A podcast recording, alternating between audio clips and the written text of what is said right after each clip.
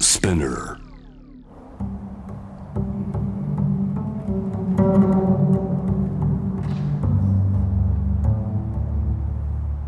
藤原信也新東京漂流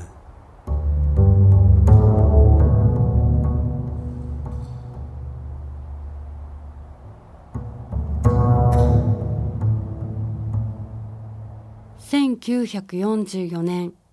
福岡県門司港生まれ敗戦直後の故郷の風景とアメリカ兵たち最初の旅ガソリンの匂いインド放浪アメリカへの旅非接触時代の自然との接触藤原信也ロングインタビュー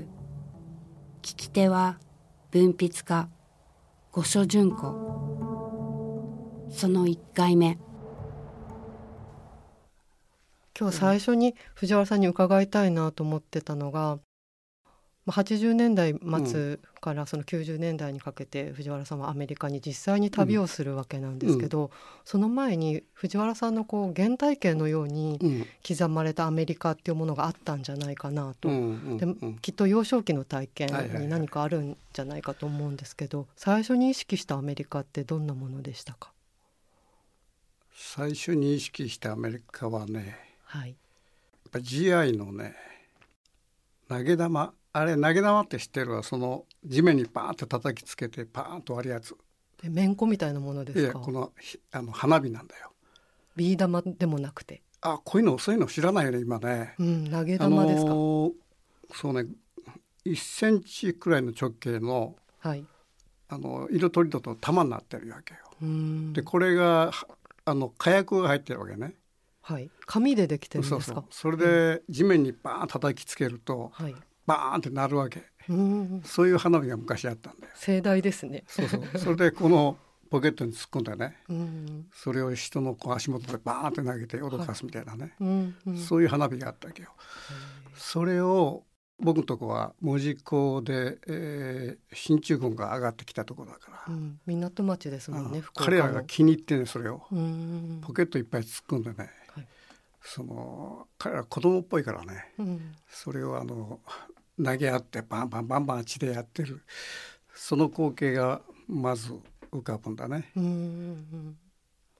だからそういう意味じゃ僕のところはもうあのアメリカという文化あるいはその人とねうん最初に接したあの土地に住んでるわけよ。うんうんそれは門司港に限らず、まあ、え横須賀もそうだったと思うんだけどねアメリカの進駐軍が来たってことでしょ。うんうんはいだから日本で何か所かそういう、うんあの進駐してきたあー最初のそのあの上陸地があるわけよねそれが門司港が結構そういう意味じゃそのメインなね、うんあのところでそういう意味そういう意味で言えば僕僕はもうアメリカとおーもう幼少のもう幼稚園前からね、うんあのーアメリカ人と接してるわけね。うんうんそういう意味で言えばその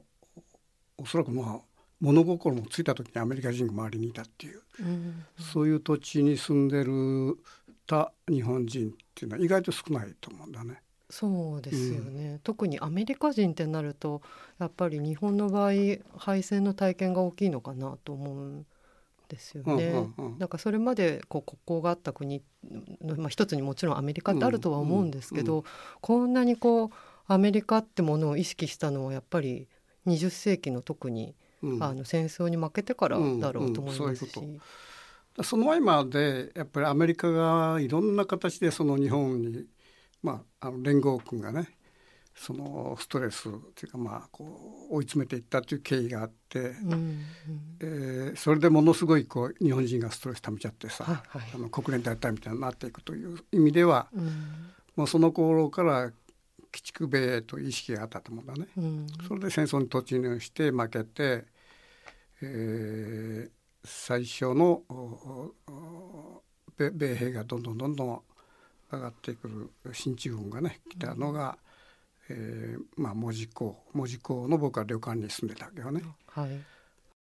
本当最初にもう日本人の中で最初に接したうん、人間だと思うんだね。戦争体験そのものは藤原さんは記憶にはきっとないんですよね。いやあのね僕はあの終戦の1年前に生まれてるわけよね、はい、だから0歳から 1, 1歳までほほとんどそれ記憶がないはずなんだけど、うん、焼夷弾の記憶があるんだよああそうなんですか。うんそれはえっとビジュアルでですか。ビジュアルで。うん、どんな絵なんですか。あのね空がわーって赤くなる記憶があるわけうん、でなんか赤くなってわーっとその一気に昼みたいになるねうんうんそういう窓からわーっ窓がもうわーっと明るくなってそのね窓が明るくなったりこう暗くなったりする記憶が頭からあるわけうーんえそれって何歳ぐらいの頃からだから意お識してたんそらですくかそれは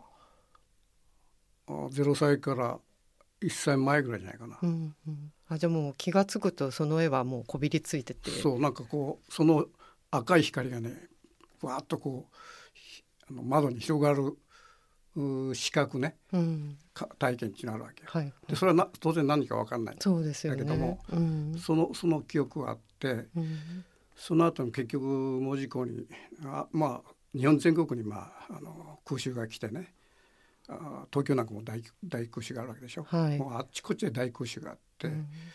えーその過程で原爆落ちるわけだけど、うんそれって、えー当然そのお疎開するうん危ないから、はいで僕は門司港から下関の日本海側の方にねあ下関あの山口県の日本海側の方にあの疎開したのね、うんでそれはちょうどまあ1歳になるなる前かなうんうんでその時の記憶もね鮮明にあるわけあそうですかそれはどんな絵ででそれはね目の前がねずっとあの2本の光った線がずーっとあるうんでそれが日本の目の前にこうちょっと薄暗い中に2本の光った線がずーっとあってねはいでそこをとことことことこう、まあ、自分が浮いたみたいに歩いてるわけよ。うんそれで、えーしばらく歩いたら右側に土手があってね土手はい土手をねわっと登っていくわけよ。うんそれでその土手にね草がわーって草っていう意識ないんだけど、うんなんかおうん恐ろしいこ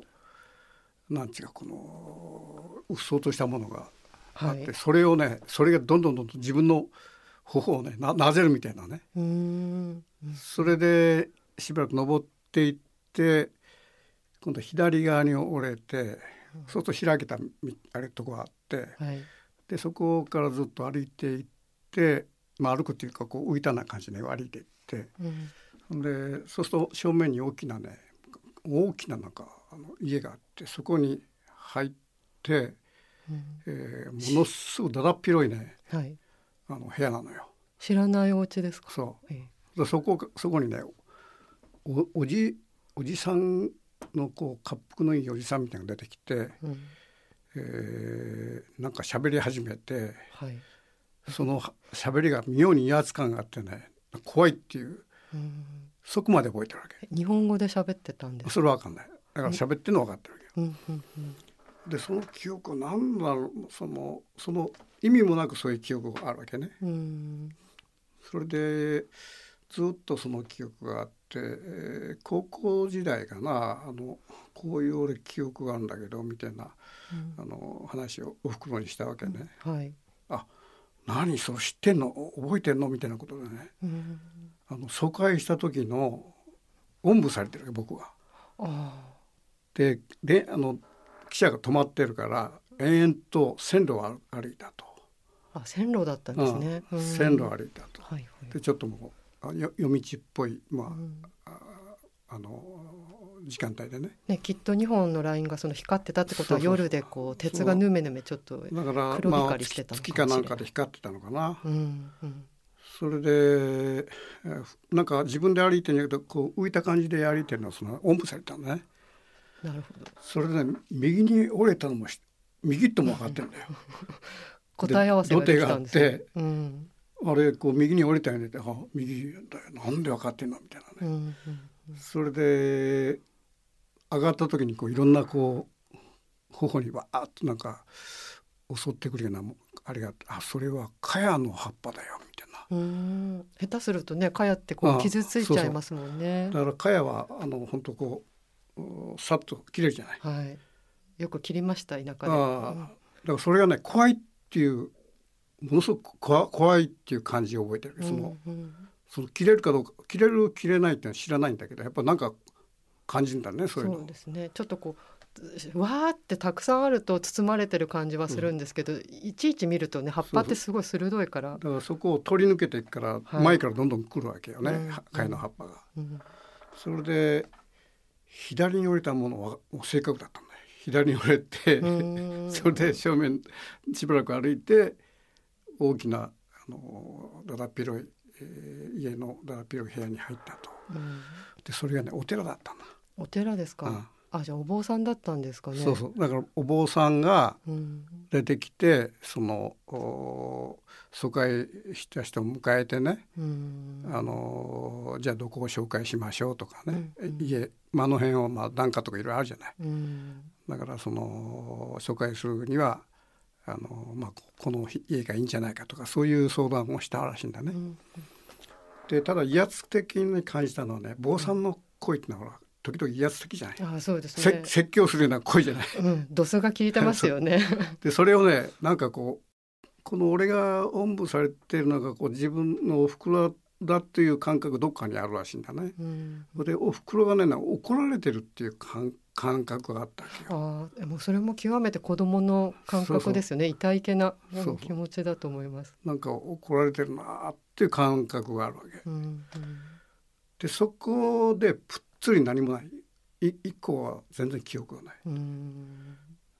だからまあある意味でその門司港というずっといた場所から最初の移動体験なんだね、そうですね。まあ、ある意味旅っていうかう、んうんそのだから急にそういう環境の変化があったもんで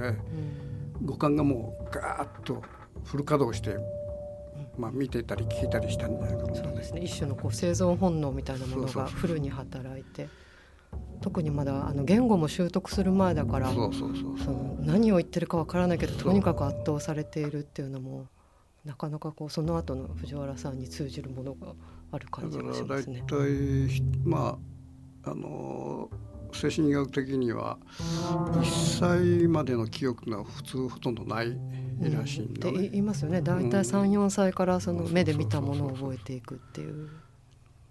だからなんかこう五感六感でわーっと感じるような環境の変化があったっていうことに強烈に入ってきたんだろうね。うんうん文筆家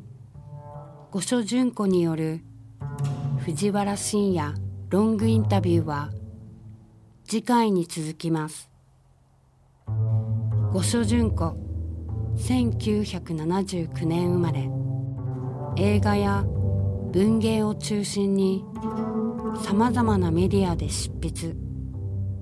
著書に「スカトロジーフルーツ」共著に「虐殺ソングブックリミックス1990年代論心が疲れた時に見る映画など多数月刊誌「才蔵」の人気連載「ドラッグフェミニズム」が書籍化の予定藤原信也新東京漂流